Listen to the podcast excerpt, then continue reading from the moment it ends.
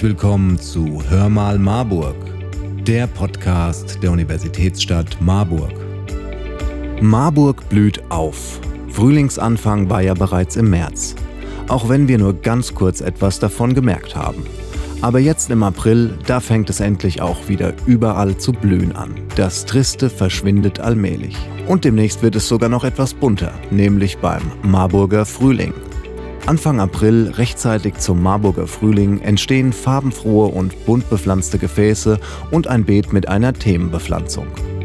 Konzipiert wird die Begrünung zum Marburger Frühling vom Fachdienst Stadtgrün und Friedhöfe, umgesetzt wird die Bepflanzung von der Stadtgärtnerei des Dienstleistungsbetrieb Marburg im Auftrag des Fachdienstes. Der Fachdienst Stadtgrün sorgt darüber hinaus an vielen öffentlichen Grünflächen für eine bunte Bepflanzung, wie zum Beispiel im Schlosspark und am Bering-Denkmal am Pilgrimstein. Wir sprachen mit Silvia Vignoli vom Fachdienst darüber, welche Aufgaben der Fachdienst beim Marburger Frühling hat. Silvia Schorn, Leiterin der Stadtgärtnerei, erzählt uns etwas zu den Pflanzkübeln, die sie zum Marburger Frühling bestücken und was sonst noch die Aufgaben der Stadtgärtnerei zum Beispiel als Ausbildungsbetrieb sind. Dazu berichtet auch Jana Sabo, wie es ist, zum ersten Mal ein Pflanzkonzept für den Wilhelmsplatz zu erarbeiten und umzusetzen und was die Ausbildung in der Gärtnerei so ausmacht. Außerdem hören wir Daniela Maurer, stellvertretende Geschäftsführerin vom Marburger Stadtmarketing. Sie erklärt, was der Marburger Frühling eigentlich noch alles zu bieten hat, wenn nicht gerade Corona ist. Auf den ein oder anderen Tipp zur Bepflanzung unserer Balkone oder Gärten freuen wir uns außerdem. Frau Vignoli, Sie arbeiten für den Fachdienst Stadtgrün und Friedhöfe. Welche Aufgaben hat der Fachdienst beim Marburger Frühling?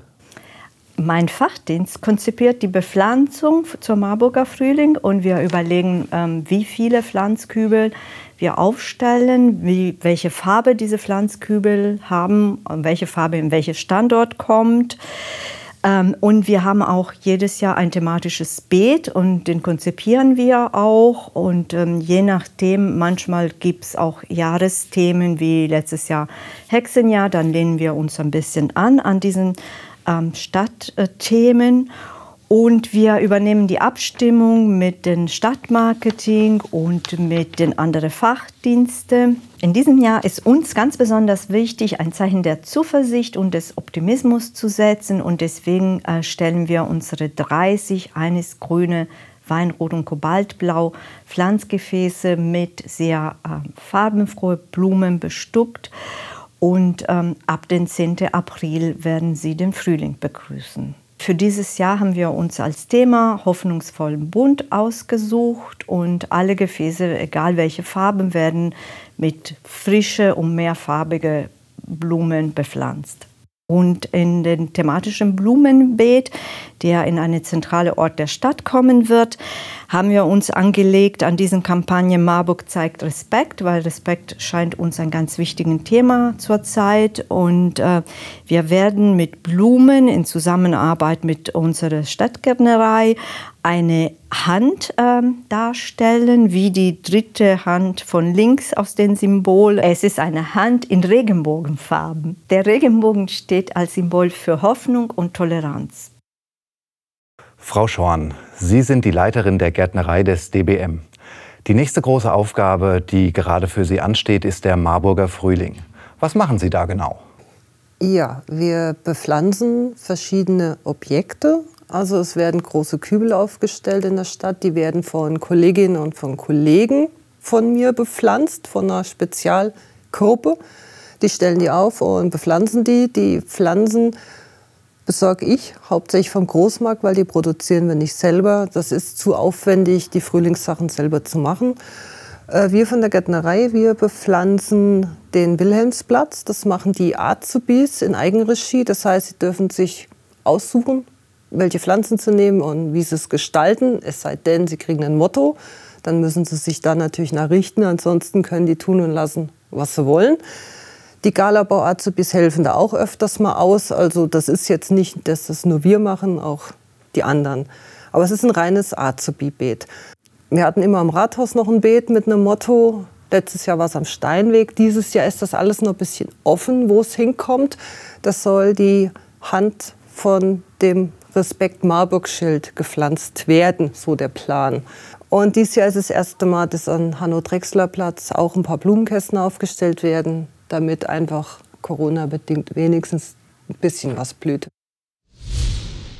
Stichwort Auszubildende. Die Stadtgärtnerei ist ein anerkannter Ausbildungsbetrieb für Berufsgärtnerinnen der Fachrichtung Produktionsgartenbau und hat durchschnittlich drei bis fünf Auszubildende im Betrieb. Jana Sabo ist eine von ihnen.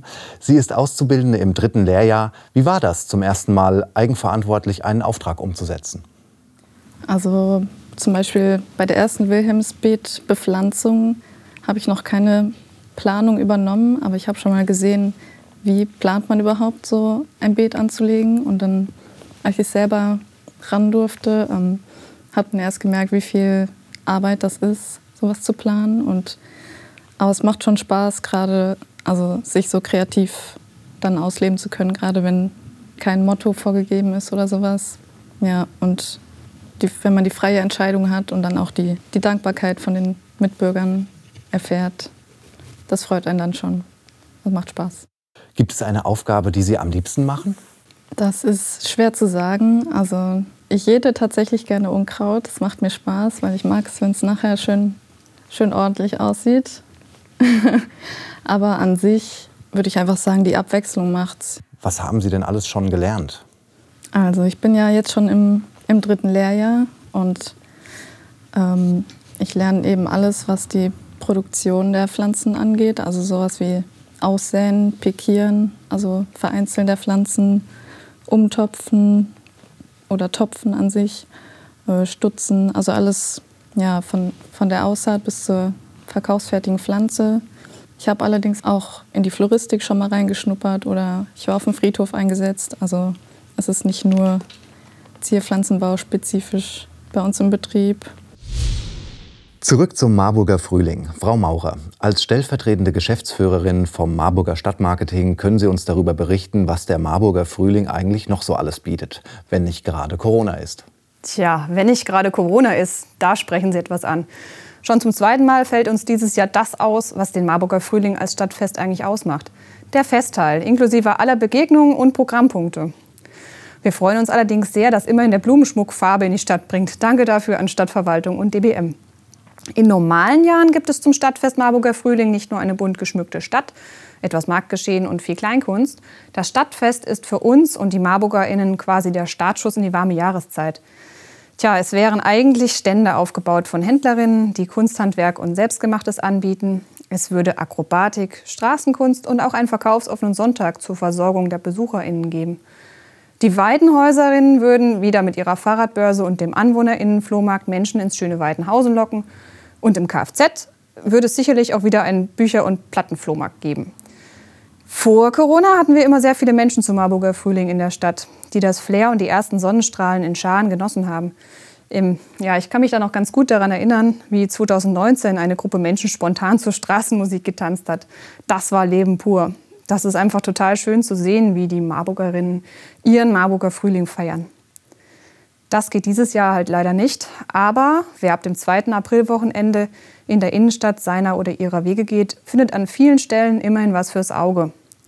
Vielleicht gibt es im Digitalen noch Möglichkeiten für unser Fest. Das wird sich in den nächsten Tagen zeigen. Und vielleicht erwischen wir auch eine Zeit mit schönem Wetter. Dann kann man immerhin mit Abstand spazieren gehen, mal wieder, und die Sonne genießen. Wir werden sehen.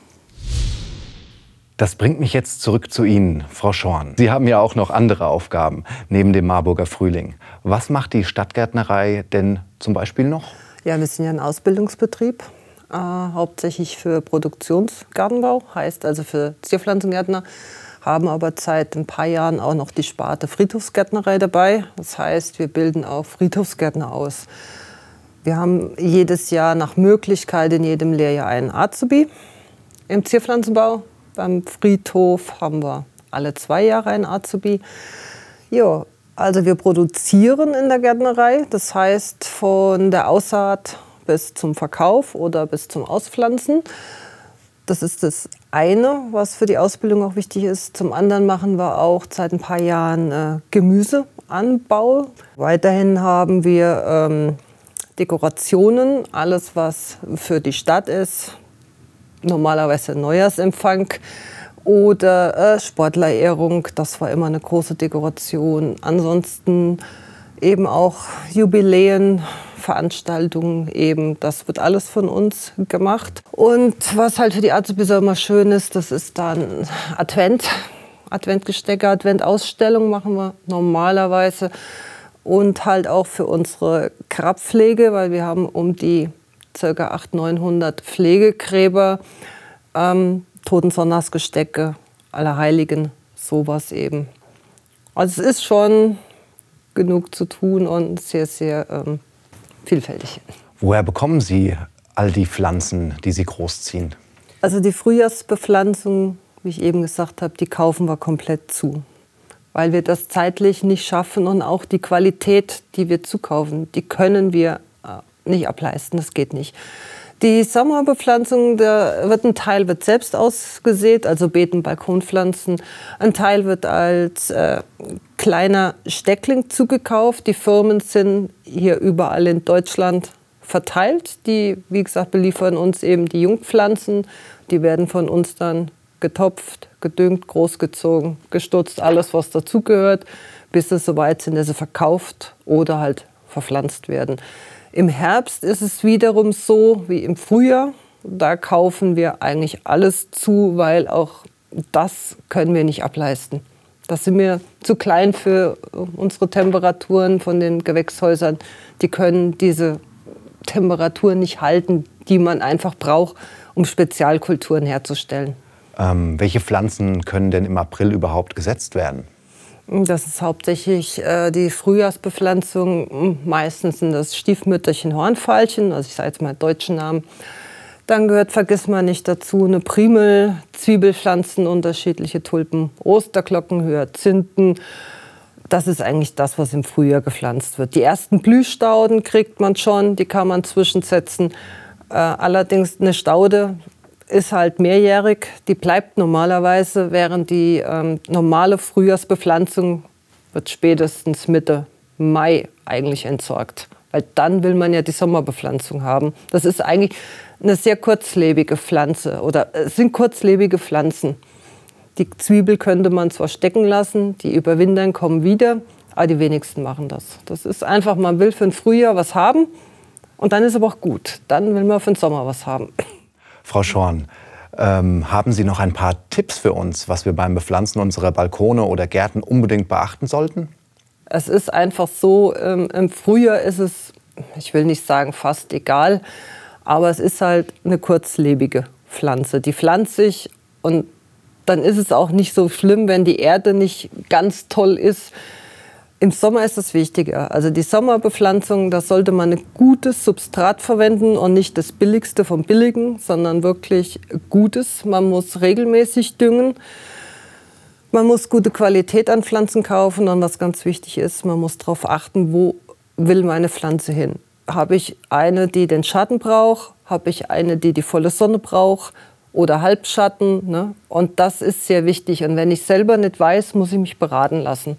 Und dann ist es immer am besten, man geht in einen Fachbetrieb oder ja, man versucht es auf gut Glück, aber es ist wirklich, es gibt wirklich Pflanzen, die brauchen die volle Sonne, die blühen kaum im Schatten und andere verbrennen. Wenn ich die in die Sonne setze, die kriegen sofort eine auf den Deckel.